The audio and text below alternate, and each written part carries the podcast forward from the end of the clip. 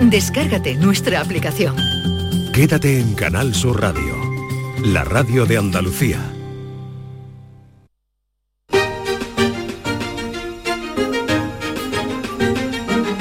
En Canal Sur Radio, Días de Andalucía, con Carmen Rodríguez Garzón.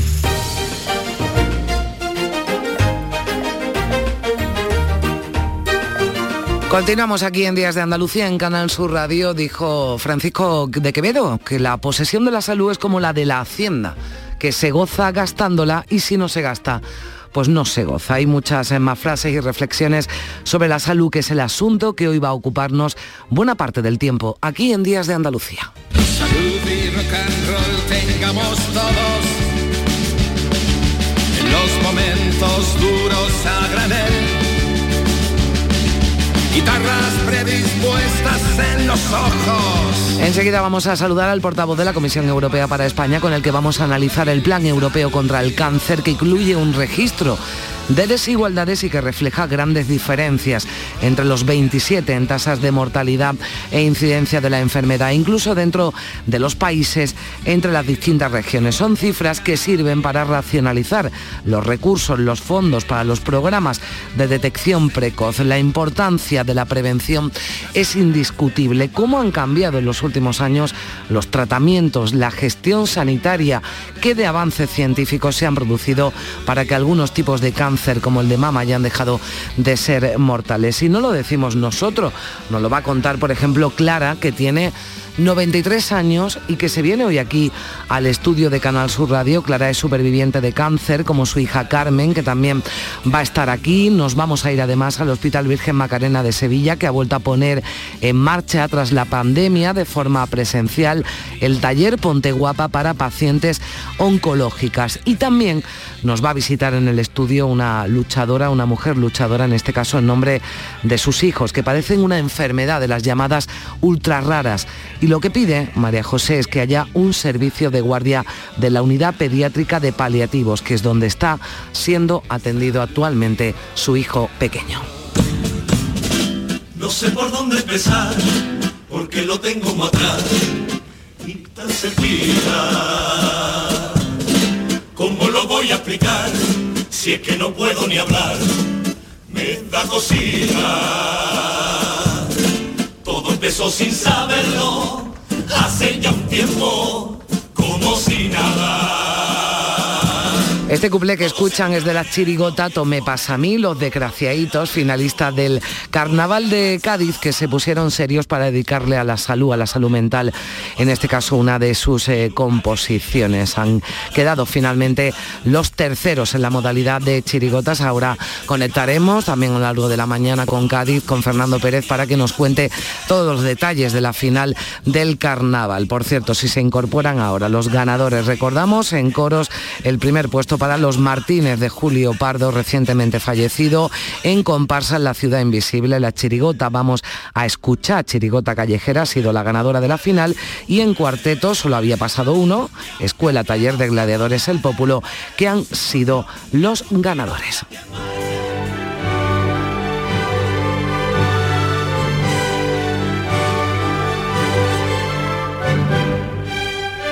Y seguiremos viajando con Picasso, con José Manuel Gil de Galvez, con la música que acompañó al pintor malagueño. Hoy hablaremos de la relación de Picasso con los ballets. Fue diseñador de escenarios, de vestuarios de algunos de los espectáculos más sonados de la época, de los años 20. Hablamos del siglo pasado.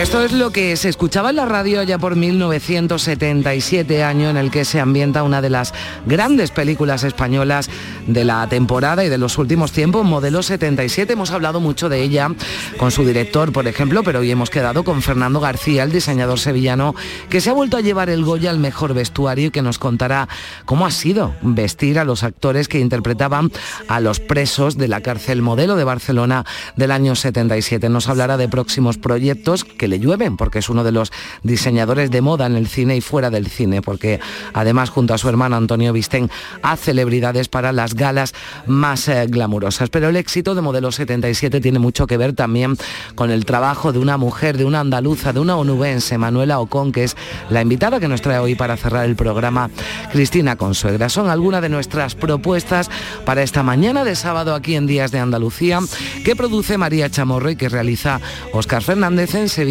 José Manuel Zapico en Málaga.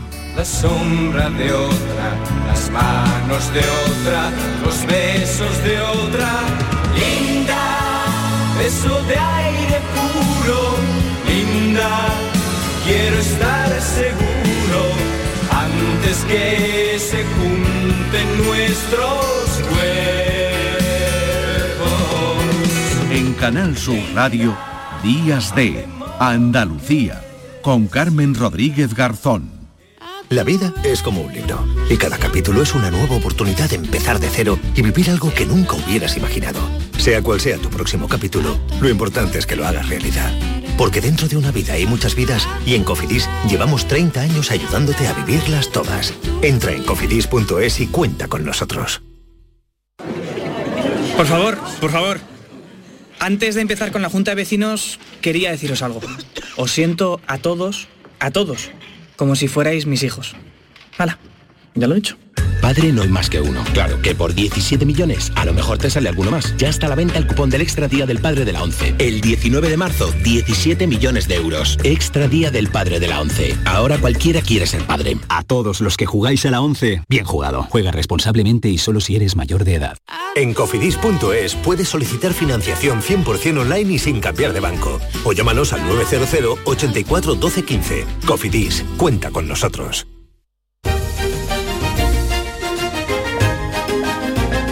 En Canal Sur Radio, Días de Andalucía, con Carmen Rodríguez Garzón. Si la vida te clava una lanza de punta rumbrienta, te das cuenta lo mucho que vale y lo poco que cuesta. Si vinieran los pies de la lluvia a embarrarte la fiesta, hazle frente, sonríe y mantén la esperanza despierta. Y grita que la vida es bonita, bonita,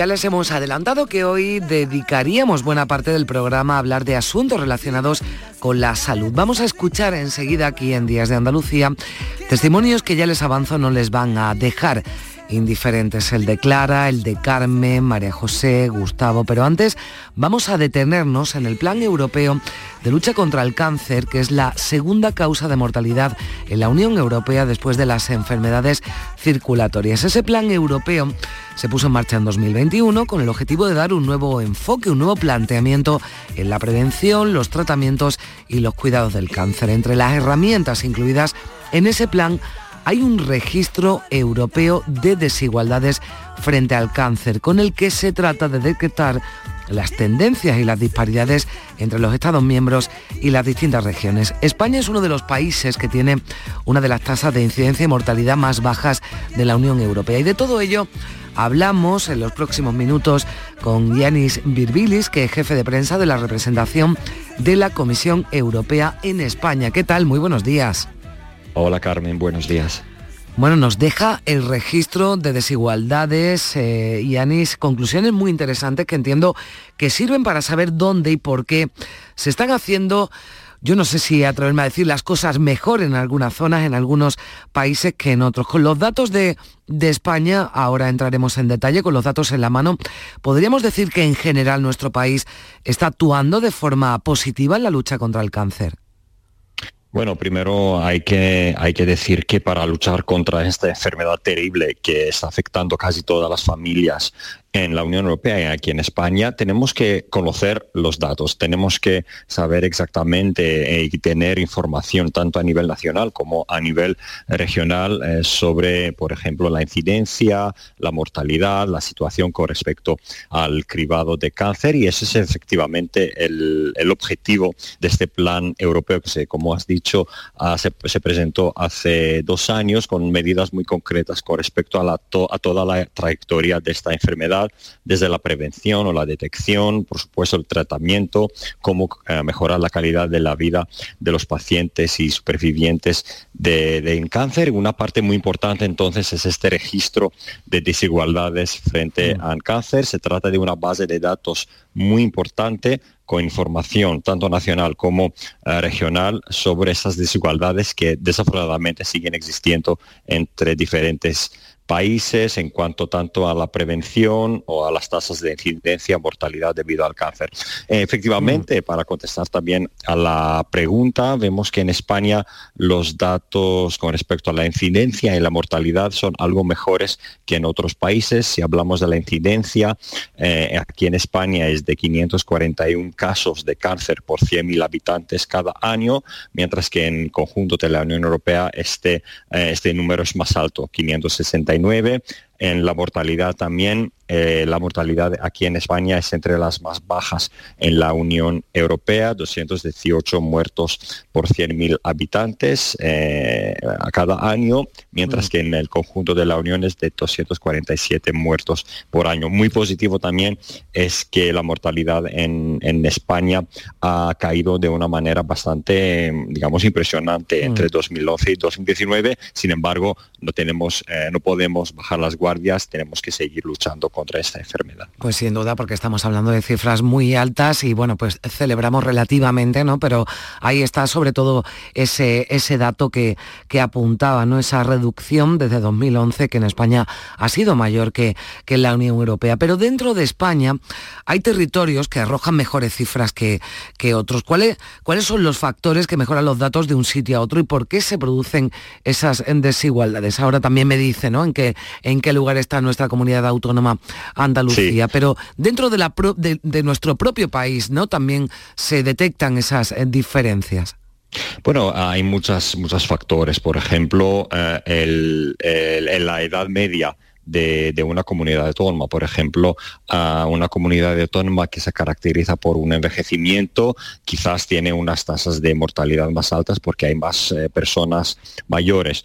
Otras razones tienen que ver más bien con los factores de riesgo, por ejemplo, la proporción de fumadores o también el consumo de alcohol. Eh, un factor también muy importante es la vacunación contra el virus del papiloma humano entre los niños y las niñas. Sabemos que es un factor de riesgo bastante importante la presencia de este, este virus. Mm. Todos esos son factores por los que vemos unas diferencias tanto entre diferentes países de la Unión Europea como obviamente entre diferentes regiones en un país como es el caso de, España. Mm, sí, veo por aquí que Madrid eh, tiene las mejores eh, cifras, Asturias eh, por contra, bueno, pues cierra esa, esa lista, Andalucía, ¿en qué, dónde la situamos?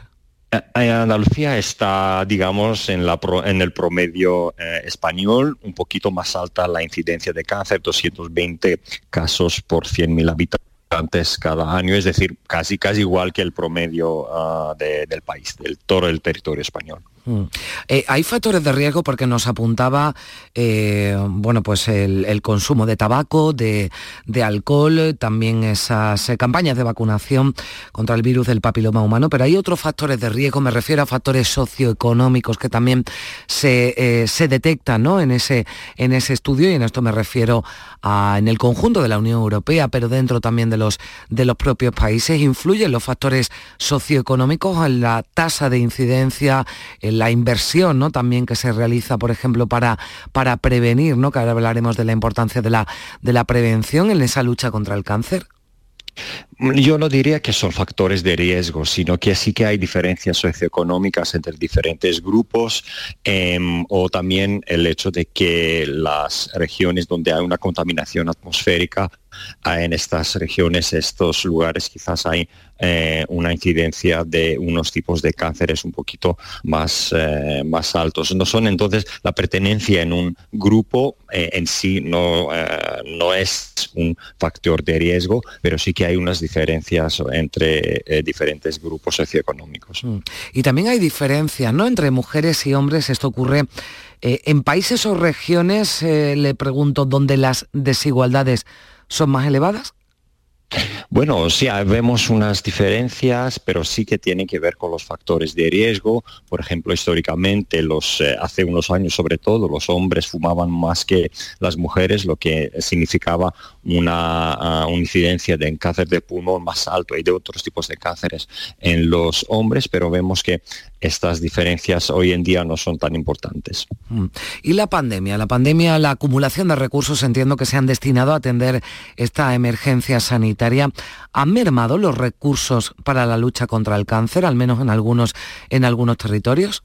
Hemos visto unos problemas bastante importantes durante el, primer periodo de la pandemia, con esta presión muy importante a los sistemas sanitarios de la mayoría de los países de la Unión. Hemos visto, por ejemplo, cómo se ha retrasado eh, unos tratamientos, unas operaciones muy, muy importantes para la salud de, de la gente que padecía la enfermedad, pero creo que hoy en día esto es está en el, pasado y los sistemas sanitarios de todos los países de la Unión Europea se han recuperado plenamente de esta situación de sobre todo 2000, 2020. Eh, Pero si me permiten, eh, mm. es un objetivo bastante importante de la Comisión Europea luchar contra la enfermedad y el objetivo de este plan de cáncer, contra el cáncer que se presentó hace dos años con muchas medidas muy muy concretas ah, con respecto, como he dicho, a toda la trayectoria de la enfermedad. Tiene como objetivo en primer lugar, saber exactamente lo que está pasando en cada país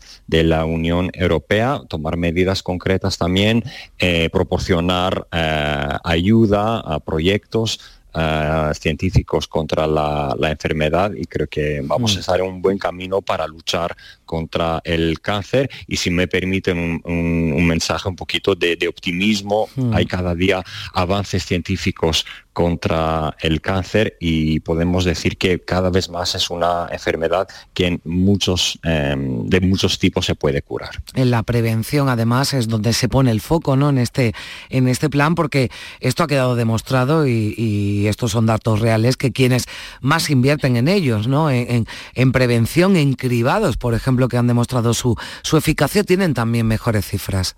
Por supuesto, la detección precoz es clave y, como has dicho, también ah, prevenir, luchar contra eh, los factores de, riesgo, la alimentación sana, hacer deporte, ejercicio, no fumar, obviamente, la vacunación contra el virus del papiloma humano, para, sobre todo para las niñas. Todas esas son cosas que podemos hacer en nuestro día a día para tener una vida mm. más, eh, más sana y minimizar a lo ser posible eh, los, eh, el riesgo de padecer esta enfermedad. Bueno, y además entiendo ya para terminar que iniciativas como esta sirven para ser más, más Unión Europea y en este caso en temas de, de salud, ¿no?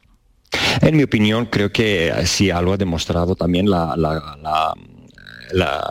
lo que vivimos con el coronavirus, con la pandemia, es que unidos los 27 podemos luchar contra ah, los retos que afrontamos, como es también el cáncer, de una manera mucho más exitosa. Puedo recordar, por ejemplo, el éxito muy grande de la Unión Europea con la vacunación. Muy rápidamente ha sido la Unión Europea uno de los rincones de, del mundo con mayor tasa de mayor porcentaje de personas vacunados, lo que nos ha permitido a luchar contra el coronavirus de una manera mucho más exitosa que antes. Mm.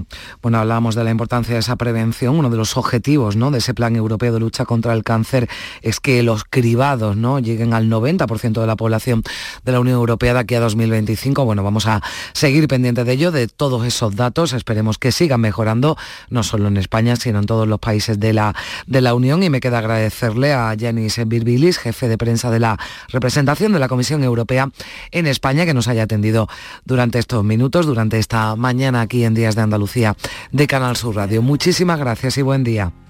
Un placer, muchísimas gracias. Adiós. Te quiero, no dejes de soñar. dejes de soñar,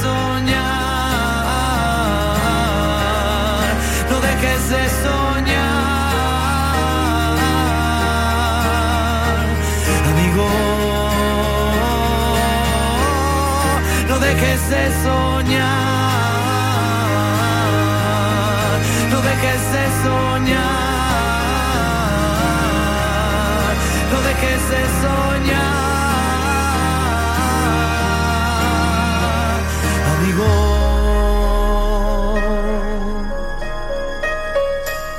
Cuando preguntes el por qué, comienza por pensar en ti. Cuando te olvides otra vez, empieza por quererte a ti. Cuéntame, puedes contar conmigo a cada paso. 9 y 20 minutos de la mañana, eh, ya lo anunciaba antes eh, que hoy iba a estar muy bien acompañada aquí en el, en el estudio de Canal Sur Radio, aquí en la isla de la Cartuja de, Sevilla. Se han venido mujeres, mujeres luchadoras eh, que están aquí en el, en el estudio para contarnos sus historias. Tengo aquí a mi derecha a, a Clara, Clara Pérez Boch. Hola Clara, ¿qué tal? Buenos días. Pues muy bien, buenos días. Buenos hija. días. 93 años tiene Clara, se ha levantado hoy más tempranito de lo habitual. Ha hecho un, un esfuerzo para poder estar aquí con, con nosotros, pero, pero es que Clara nos quiere contar muchas cosas. También ha venido Carmen de Marco Pérez, que es su hija. Hola Carmen, ¿qué tal? Hola, buenos días. Bueno, muchísimas gracias a las dos por estar, por estar aquí con, con nosotros. Clara, ¿cómo estás? Pues bien, muy Yo bien. ya te preguntaba antes si te podía tutear y me has dicho que sí, que mejor además. Estupendamente, aquí pues está lo que pueda decir. Bueno, tú puedes decir lo que quieras, absolutamente, Clara, porque para eso te hemos invitado, porque tú tenías mucho interés en contar tu historia, en contar tu historia en la radio, porque aquí, bueno, pues eh, yo espero que nos escuchen muchos, muchos oyentes y cada fin de semana más, pero son muchos los que nos escuchan. Y tú tenías interés en, dar a conocer tu historia, porque hace 50 años, eh, Clara, a ti te detectan un, cáncer de mama. Tenía 43 años, siete hijos, de la edad de, de 6 y 15 años.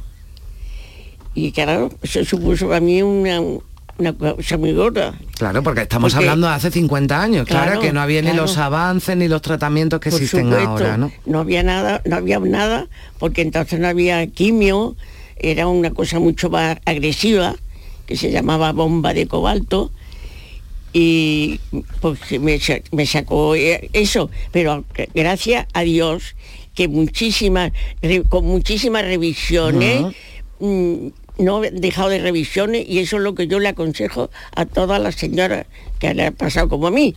Que, no dejen, que no dejen, porque se encuentren bien, que no dejen las revisiones, que no dejen las revisiones, por amor de Dios, que no las dejen. Claro, porque en esa época, hace 50 años, eh, bueno, yo no sé ni si había y si había, desde luego no tenía acceso No. eh, la población en general a una mamografía, a una ecografía de la, No de la mama, no había esas revisiones que ahora eh, deben hacerse, ¿no? La- la- las mujeres, que además por eso también vienes para hacer ese, ese llamamiento para que, para que las mujeres nos hagamos pruebas, nos revisemos y estemos Exactamente. ¿No? Para poder detectar a tiempo. el- Exactamente, eso no se puede dejar por nada del mundo, porque en fin, gracias a Dios mm, se, se supera, pero también con mucha fe, ¿eh? con mucha fe en la medicina y en Dios.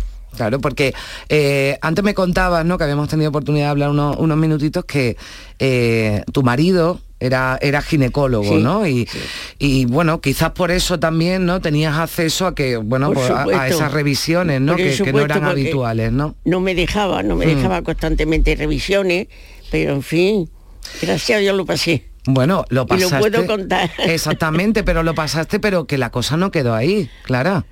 Que este fue el primero, ese cáncer de, de mama, y después vinieron, vinieron otros. Otros de te pulmón, operaron de pulmón, ¿no? de matriz, de colon, aparte de todas las cosas de cadera y todo eso otra cosa. Eso fue eh, durante los años siguientes, ¿no? Y, Sí. y- y en esos momentos, eh, como decimos, los tratamientos tampoco habían avanzado, no había, eh, por ejemplo, ¿no? La quimioterapia o la radioterapia como la, como la conocemos ahora. Había otra cosa, ¿no? Tremenda que me decías antes, que era la bomba de, de- de cobalto. cobalto, ¿no? Eso era una, lo visto lo mo- muy fuerte, muy fuerte. Pero claro, no todo el mundo salió adelante con eso. Pero yo, gracias a Dios, sí. eh, eh, ese es el mensaje, ¿no? Sobre todo que quiere, que quiere mandar a la bueno, a los oyentes Sí, y a sí, las sí. mujeres también. Por supuesto, por supuesto. Bueno, y, y ahora cuando ves, ¿no? Porque hablamos, claro, damos noticias malas también, pero algunas muy buenas. Yo decía al principio que el cáncer de mama ya ha dejado de ser una enfermedad mortal porque a ti te dieron poco tiempo, claro. A mí me dieron de tres meses, ocho, por ahí. Y aquí estás. Y aquí estoy y dando lata, dando lata todavía. No, li- todavía lata- dando lata porque no me encuentro yo aquí para andar, es lo peor que tengo, que no, que estoy aquí sentadita. Bueno, sentadita porque viene en una, en una silla de ruedas. Clara, pero esto no tiene nada que ver con, con, lo- con los eh, con No. lo- la enfermedad, con el cáncer que has tenido de distintos tipos. Esto es por, bueno, pues tiene, Eso por artrosis. Por artrosis que tienes. Y la cadera también me contabas que habías Sí, tenido alguna tengo la- las, dos, las dos caderas las tengo con prótesis. Pero a mí me gusta, últimamente sí. también me han operado después del fémur, de yo no sé cuánto. Eso cuando me has dejado ya mm, mm, válida.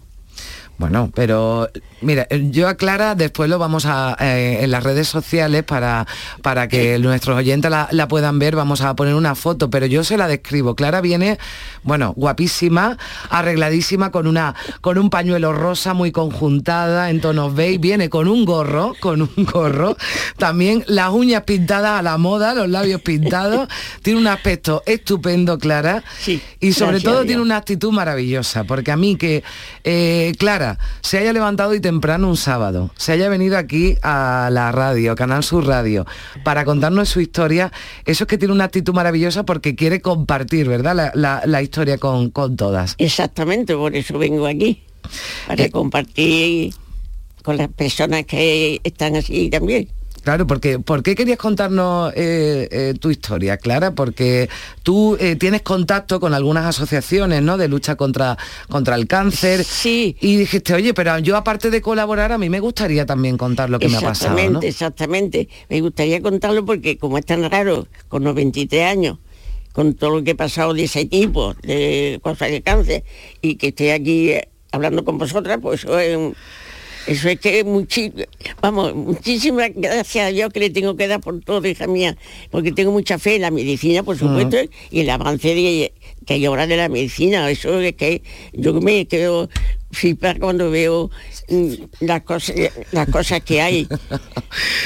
No, que me ha gustado, que además Carmen, ¿verdad? Carmen, ¿qué tal? Que no te, que no te he saludado. Carmen, que es la hija de, de- de Clara, que viene acompañándola, ¿qué tal? Que, que se reía porque, porque Clara, Clara, que además le vamos a dejar que beba un poquito de agua, porque antes me ha costado que, se- que se toma 16 pastillas al día, pero bueno, que las pastillas le, le sientan bien, Carmen, porque, porque está estupenda. Quería acompañar a tu madre también, ¿no? Querías que ella contara su historia. Sí, sí, ella manifestó que ya con 93 años, pues que se veía un poquito al final de su recorrido y que no quería eh, dejar de compartir su testimonio y de animar a todas las personas que habían padecido una situación similar a la suya, así como que mm, tuvieran fe en la investigación. Esa o- me comentó que era el mensaje Hmm. que quería transmitir Y no rendirse, ¿no? Porque, claro, es que el testimonio de, de Clara a mí me parece muy importante, porque, bueno, pues a uno cuando eh, se entera, ¿no? Cuando llega, por ejemplo, al médico, ¿no? Y, y le dan esa noticia que, que tiene que ser un momento horrible, que, que, Oye, que- que tú la has pasado varias veces, además, ¿no? y sobre todo la, la primera fue lo más, lo más gordo para mí. De pronto que me dice que me tienen que operar. Yo no sabía ni lo que me iban a operar. Un bultito, un bultito. Y cuando me despierto empiezo a tocarme, empieza a tocarme el pecho, aquello para qué, para qué te voy a contar. Fue muy, muy duro. Ya, me Muy imagino, duro. me imagino porque además eh, en esos momentos, por ejemplo, ahora sí es habitual, ¿no? Que una persona, bueno, pues que tienen que estirparle la, la mama, ¿no? Claro. El pecho cuando tiene un cáncer, después hay un proceso que es el de la reconstrucción también, que a ti no, Y no, entonces no, no había, ser, no ¿no? había esa posibilidad, lo intenté, vamos, lo intenté, lo intentamos todos, mi marido y, y los cirujanos y eso, pero no llegó, no llegó al fin. Ahora vamos a hablar, eh, bueno, porque claro, en esto se avanza vida, mucho. estoy toda mi vida con una prótesis y ya está. Bueno, pues, eh, en fin, pero ya le digo que es que a mí me gustaría que, que la, que la vieran porque da gusto ver a, a Clara Carmen. Yo entiendo que además para ti, para tus hermanos, que sois siete hermanos, eh, ¿cuántos nietos me has dicho, Clara, que tiene? Nietos 12. Nietos 12 y bisnietos. tres bisnietos. Tres bisnietos que me has dicho que son preciosos. Guapos, rubios, ¿no? Oh, precioso, precioso. De anuncio, son de De anuncio. anuncio, de anuncio. Bueno, es que además es que es que Clara tiene un aspecto estupendo y seguro, Carmen, que que bueno, lo es, pero que fue una mujer guapísima, ¿no? Y, sí, no, bueno, dice no, de guapa Bueno, nada. Más bien. Resultona. Resultona y eh, mucho comunicarme con la gente, hablar y esa cosa, pero vamos. Tiene una planta De los siete, de los siete Clara. yo era de la feilla. Ah. De siete, de la más bajita. Bueno, pero todo, Sí. todo un ejemplo que yo quería preguntar, Sí, yo Carmen, también para, tengo siete hermanos. para, claro, ah, para tu, para, pero digo para tus hijos, ¿no? Esa, esa lucha, ¿no? Sí. Incansable de, de vuestra madre. Sí, la verdad es que es un ejemplo de vida. Y los nietos están encantados, están buenísimos. Bueno, mi hijo, ¿por qué te cuento? ¿Cuánto, cuánto, que tiene cuántos hijos? ¿Son siete? Y- Siete. Y, un hijo de, de los siete, nada más, ¿no? Uno. No, no, son cinco chicos y dos chicas. Ah, bien. Mira, vamos a, a contactar ahora, eh, creo que los tenemos ya en, en línea, porque en esto también ha cambiado, que yo preguntaba, eh, claro, ¿cómo es el... el- cuando llega, eh, cuando llega el cáncer, cuando llegan las secuelas ¿no? de- de- del cáncer, cuando ese pecho desaparece, cuando los efectos de la, de la quimioterapia y de la radioterapia, ¿no? Bueno, pues ya eh, se ven ¿no? en el aspecto físico.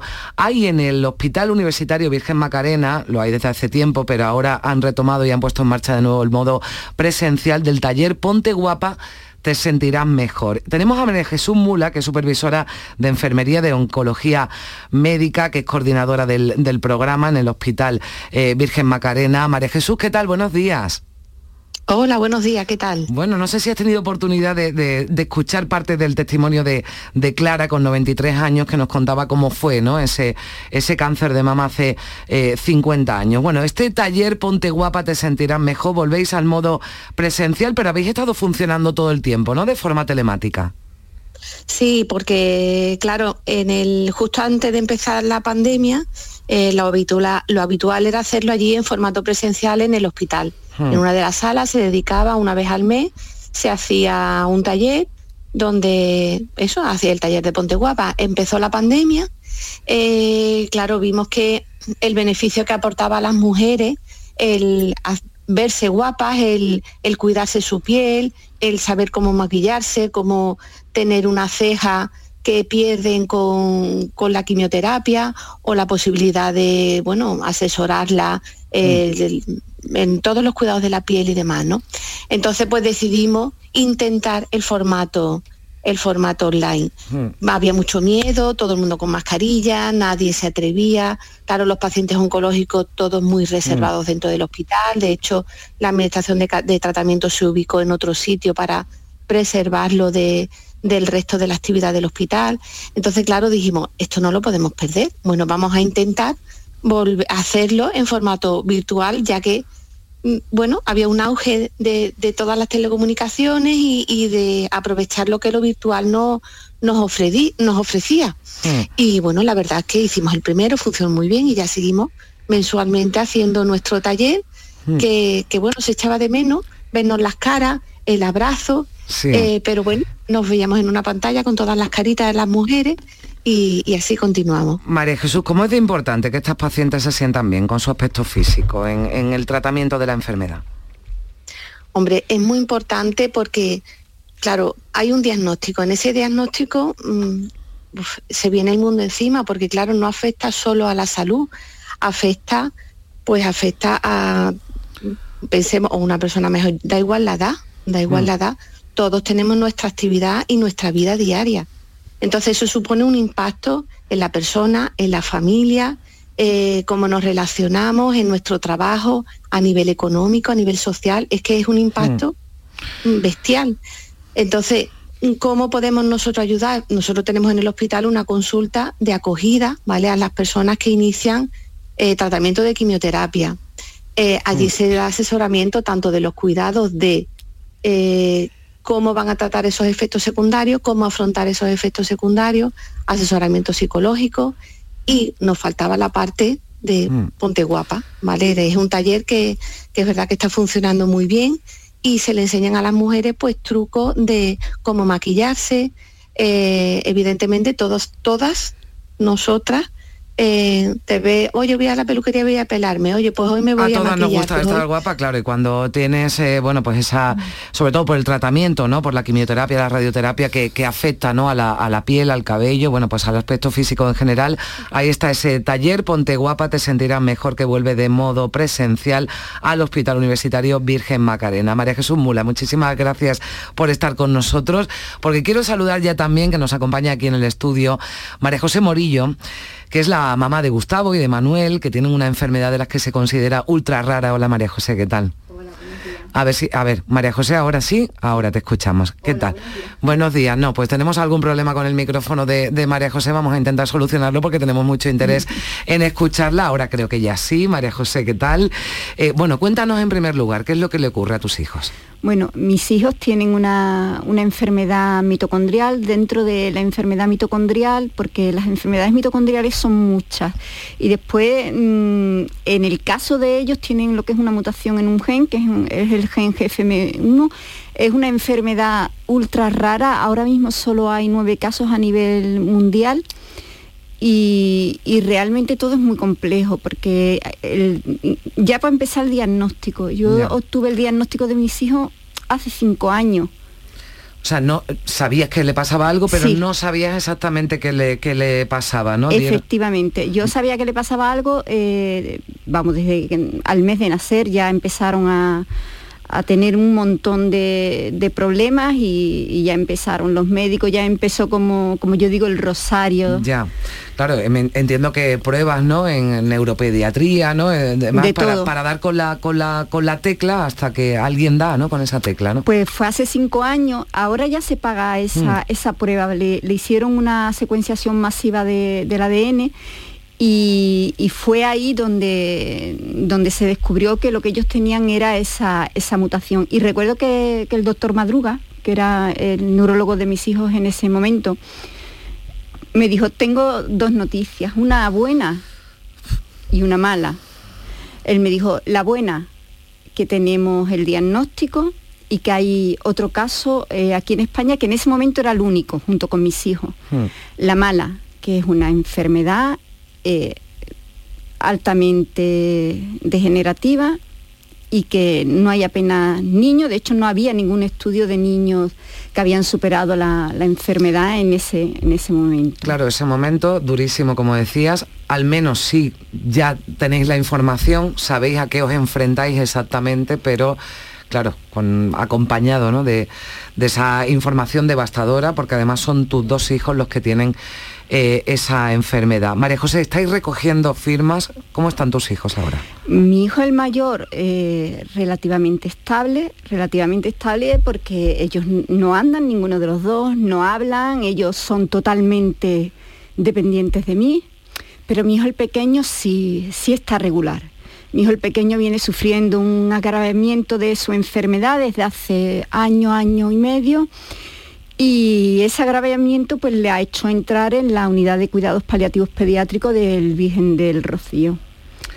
Y, Y ahí estáis, claro, habéis llegado hasta la unidad de cuidados paliativos, que también tiene que ser un momento durísimo, porque ya sabes a lo que entras en esa unidad de cuidados paliativos, pero estáis recogiendo firmas, María José, para pedir un servicio de guardia de esa Sí. unidad pediátrica de cuidados paliativos, que es donde atienden al, al menor de tus hijos, porque no existe ese servicio de guardia y claro, en cualquier momento tienes que llevar a tu hijo para que lo atiendan allí. Sí, y el problema es que eh, ellos son enfermedades que se desconocen, entonces eh, los médicos con su buena voluntad, sobre todo cuando lo llevamos a, servicios de urgencia, porque mi hijo tiene muchos problemas respiratorios, tiene muchas crisis, eh, cuando lo llevas a, a la urgencia el médico no lo conoce, no conoce tampoco cuál es su funcionamiento de base. Entonces muchas veces el tratamiento que, que se le pone no, no es el adecuado. Mm, De hecho, una de las últimas veces que, que lo llevé, que a mi hijo le había dado una crisis respiratoria gorda, y como no hay servicio de guardia en la unidad de cuidados paliativos, tuve que llamar a la ambulancia. Entonces eh, lo llevaron a, en este caso, San Juan de Dios, porque yo Mm. estaba en Espartina, y en San Juan de Dios, claro, mi hijo entró tan mal que querían sedarlo. Para mí aquello fue muy duro porque, claro, yo notaba que no era el momento, pero, pero también te sientes mal porque no sabes hasta qué punto estás siendo egoísta porque te empeñas en, mantener a tu hijo contigo.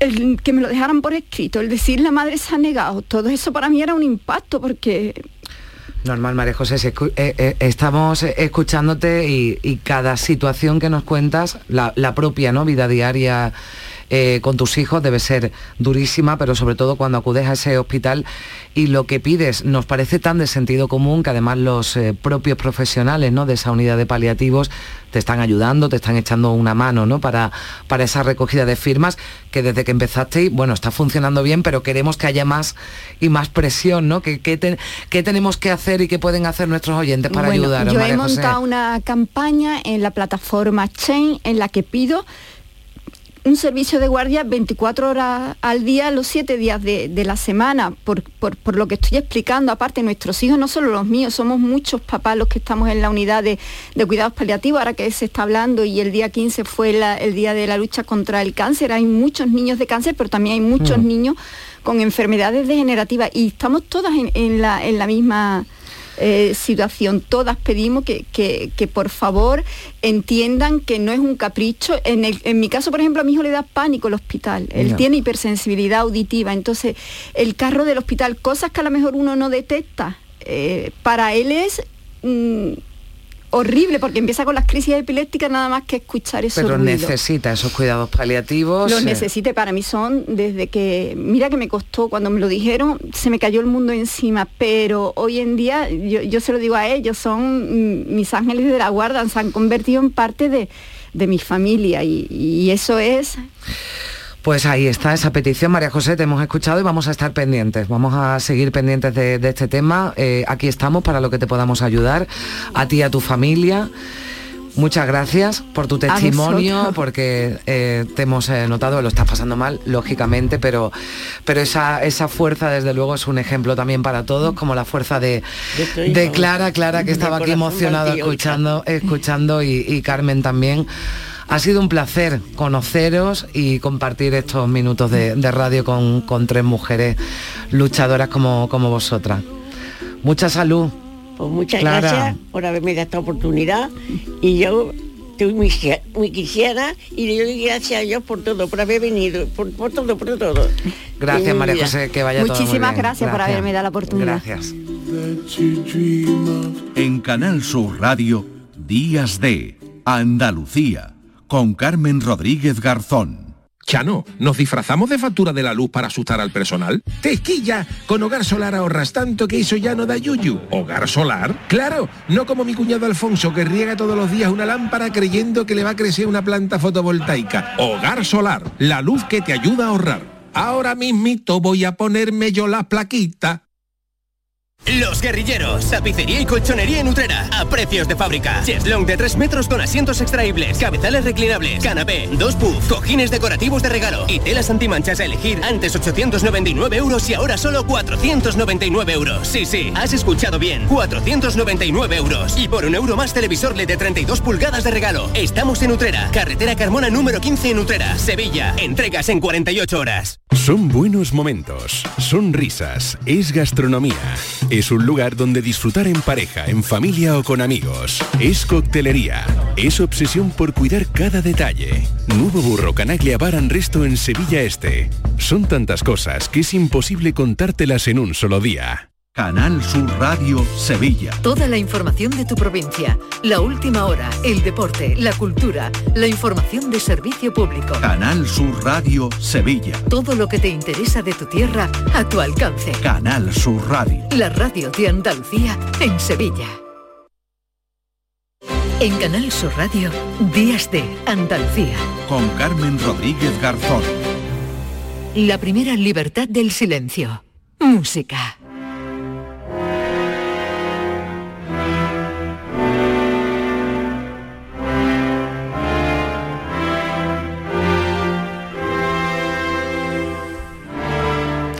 Ya a esta hora saludamos a José Manuel Gil de Galvez. ¿Qué tal? Muy buenos días. Bueno, buenos días, buenas, Buenas noches. noches para ti, sí, que hay que recordar que sigues en ese viaje, en esa gira de la que eh, la semana pasada, bueno, hablamos un poquito, te cogimos en, en Guatemala, pero estaba recién llegado, ahora sigues en El Salvador, sigues por Centroamérica. Eh, José Manuel, cuéntanos un poquito, antes de entrar otra vez a hablar de, de- de Picasso, ¿qué estás haciendo por allí? Cuéntanos. Pues mira, eh, justamente he hecho un par de conciertos, he estado dirigiendo a la orquesta en el Teatro Nacional de El Salvador y en Santa Ana, una invitación que me hizo directamente la ministra de Cultura. Eh, aquí en El Salvador están se está haciendo mucho por la cultura en los últimos años y, y bueno, eh, la verdad es que ha sido una experiencia interesantísima. Ya vuelvo pronto Sí, ¿eh? y ha sido una, una experiencia muy bonita poder dirigir a esa orquesta en estos teatros eh, maravillosos. Es, es la orquesta más antigua de, de- de Centroamérica y hemos hecho un programa bueno pues con música de Mozart y música española, como no puede ser de otra manera, ¿no? Con eh, de un poco de falla, un poco de turina, en fin, sobre Qué todo bien.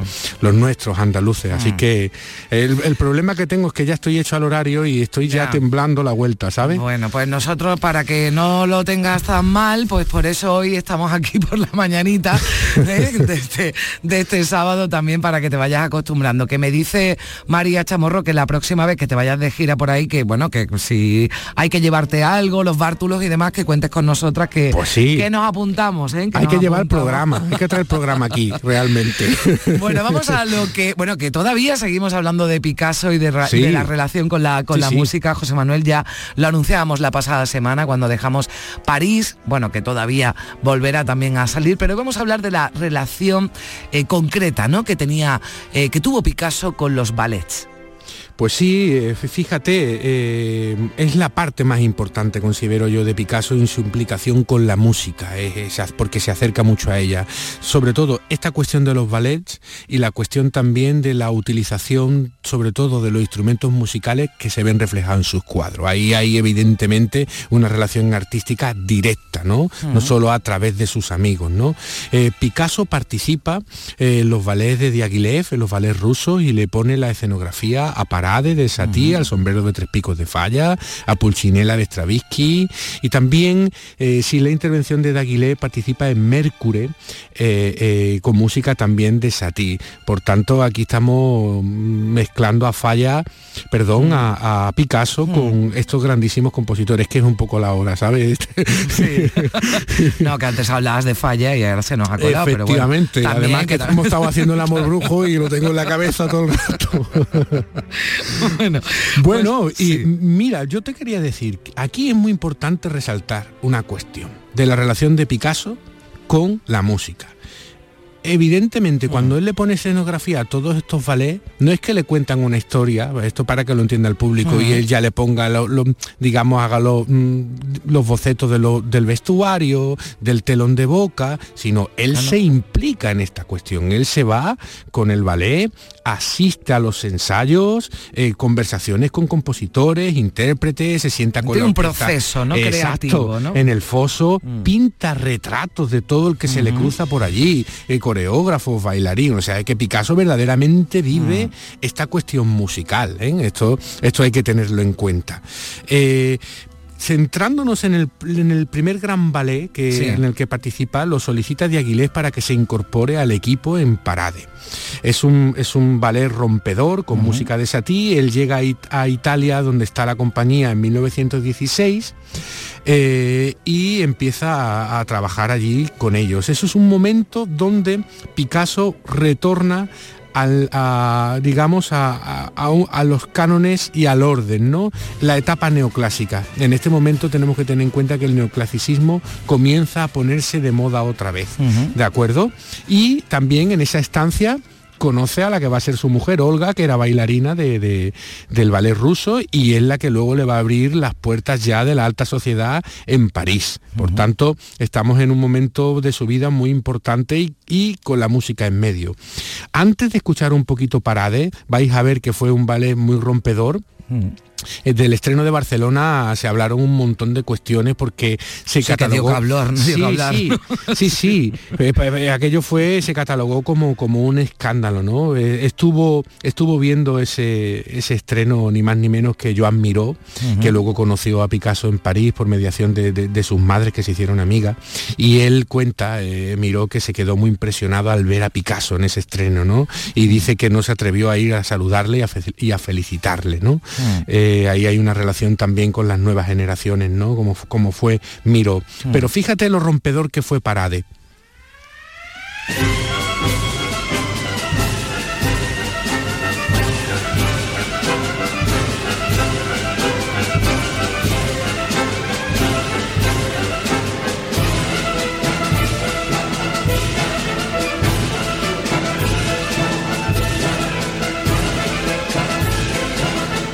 Para que luego... Eso era una sirena, ¿no? Eh, claro, una que sirena. yo decía, se nos ha colado una sirena aquí, ¿no?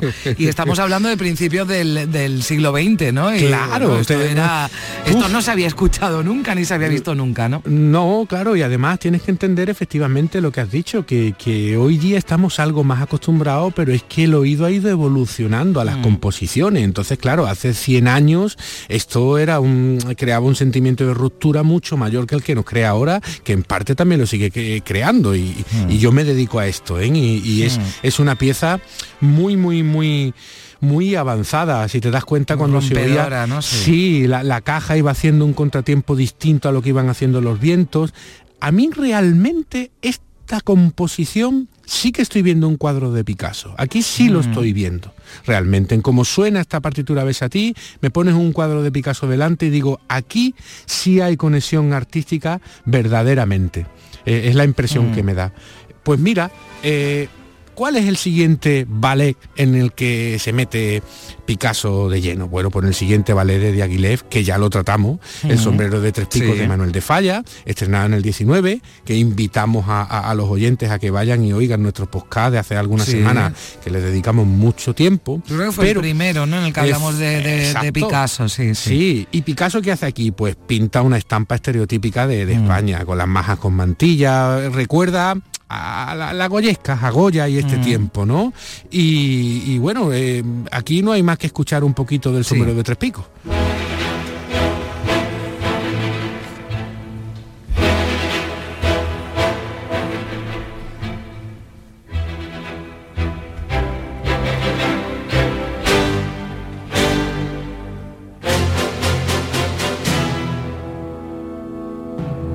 Es una pieza maravillosa. Sí, magnífica, pero es verdad que muy distinta, ¿no? Lo que escuchábamos antes, ¿no? Sí, porque eh, eh, hay un retorno a lo mm, neoclásico. ¿eh? Poco después falla. Que se reflejaba también en ese decorado, en ese vestuario claro, que claro, claro. Picasso. Sí, sí, sí, es un momento en el que se vive esto en el arte, que ya luego, por ejemplo, como compositor en España se hará, se hará gran exponente Joaquín Rodrigo, ¿no? Es un compositor neoclásico, ¿no? Él se llamaba neocasticista, se, le gustaba que le llamaran así, pero es porque estamos viviendo este momento. Y también en la producción pictórica de, Picasso, evidentemente, se ve. Hmm. Andando en el tiempo, muy poco tiempo después, siguiente ballet, ni más ni menos que con Stravinsky, que era el compositor number one, el número uno en este momento. Le pone música a Pulcinella, que se estrena el 15 de mayo de 1920 en el Teatro Nacional de la Ópera de París. Estamos viendo ya que Picasso... ya lo grande, ¿no? Sí, estamos viendo mm. que Picasso ya está en toda la tostada, está en eh, medio. Está en el circuito de las grandes Aquí ya sí, aquí ya está con Stravinsky, está estrenando en la Ópera de París, eh, después de tener una experiencia de dos vales con Diaghilev, aquí ya se está convirtiendo en Superman, por decirlo de alguna manera. Total.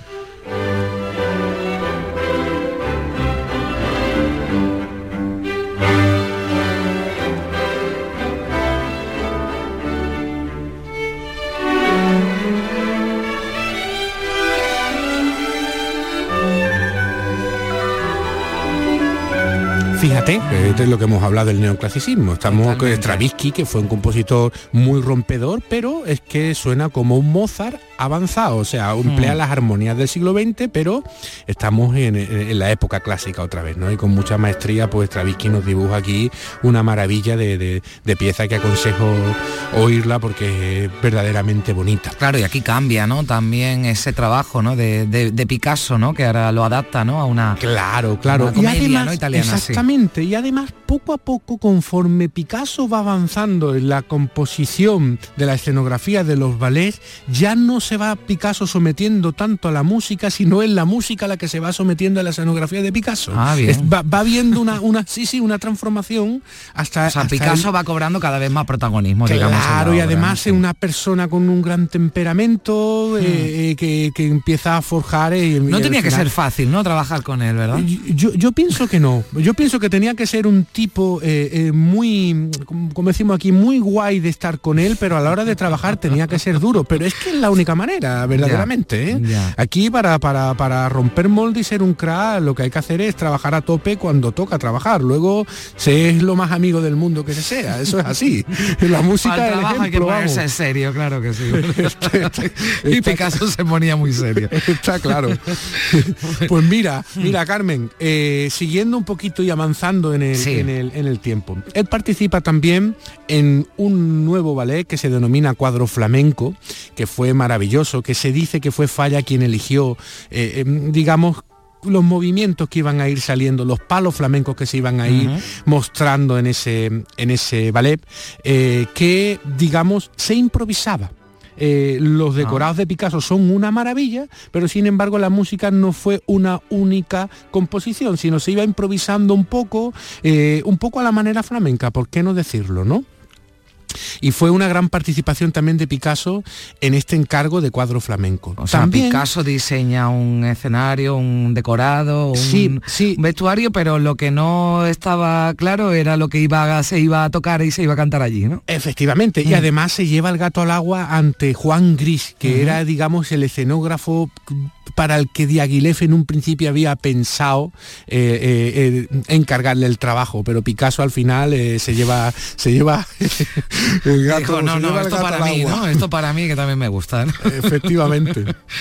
Mira, también, también le Mm. pone, le hace el telón al preludio a la siesta de un fauno de, de, de Debussy, que de Mm. esto no se habla mucho porque se perdió el original del año 12 de, de Bax.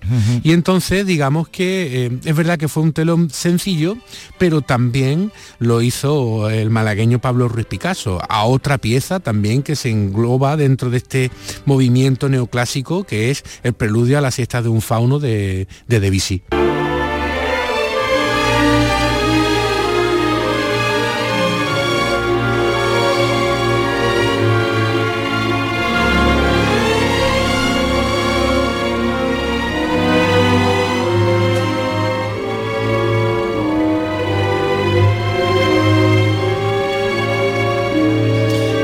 Pieza eh, dibuja más atmósferas, porque claro, Debussy era un maestro del impresionismo, ¿no? Y, y aquí está dibujando más atmósferas. Eh, eh, de muchas veces a los alumnos le cuento es la diferencia cuando te pones ante un cuadro impresionista o a- ante un cuadro de tiempos de- del, del barroco, ¿no? Totalmente, porque además desde que hemos empezado con todas esas músicas y cierran los ojos, ¿verdad? Pues cada uno te traslada a un ambiente completamente Claro, distinto. ¿no? Efectivamente, el impresionismo pues son atmósferas, son Mm. texturas. Para ver un cuadro del impresionismo te tienes que alejar porque usa Mm. mucho las gradaciones de colores, de cerca no se, no se, no se observa bien. Con la música es exactamente lo mismo, Mm. ¿no? Aquí pues está describiendo todo, todo ese impresionismo que del que Debussy pues fue un gran maestro. Bueno, vamos a ir ya concluyendo, ¿no? Nos queda, Sí, nos sí, queda, sí. nos queda uno más, que nos vamos quedando sin, sin Pues tiempo. mira, vamos a, vamos a terminar eh, con la, el último gran ballet en el que Picasso eh, participó, que ya no era de Diaghilev, pero sí estaba el coreógrafo Massin detrás, eh, con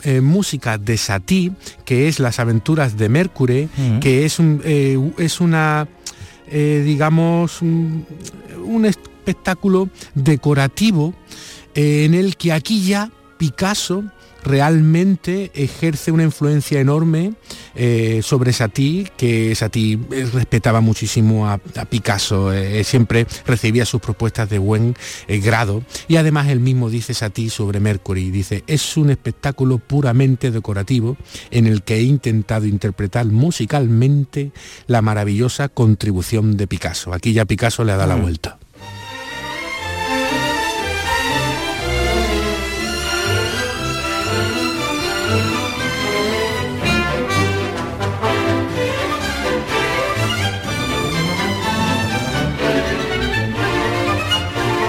Bueno, pues podríamos decir que esta música hecha para Picasso y adaptándose a esas ideas de, Picasso, ¿no? Ya Satie eh, completamente entregado, digamos. Claro, Satie está dibujando ahora un cuadro de mm. Picasso con la música y lo hace muy bien, por cierto. Mm, totalmente. Bueno, pues eh, este, el último, el último espectáculo, ¿no? Que, o el último ballet para el que ya eh, Picasso trabajó, este, las aventuras de Mercury. Y todavía tenemos para más de Picasso, ¿no? Que, avanzamos ya de lo que vamos a hablar. pues mira, le vamos a poner punto y final eh, al tema de Picasso y vamos a entrar directamente a tratar de, ponerle sintonía a esa iconografía musical de sus cuadros, sobre todo de la etapa cubista, porque como sabes, él eh, eh, durante un tiempo eh, usaba las mismas ediciones de las partituras para en su técnica del collage, las pegaba directamente en los cuadros, ¿no? Entonces, bueno, ahí se va a ser interesante. sí, sí, sí, ahí no, eso nos va dando unos datos de la, música que él manejaba, obviamente. Bueno, pues aprovecha la vuelta desde El Salvador. Para ir preparándolo, para ir preparándolo. Bueno, que tengas buen viaje de vuelta. Muchísimas gracias, como siempre, por estar. Un saludo a todo Andalucía. Un abrazo fuerte. Hasta luego. En Canal Sur Radio, Días de Andalucía, con Carmen Rodríguez Garzón.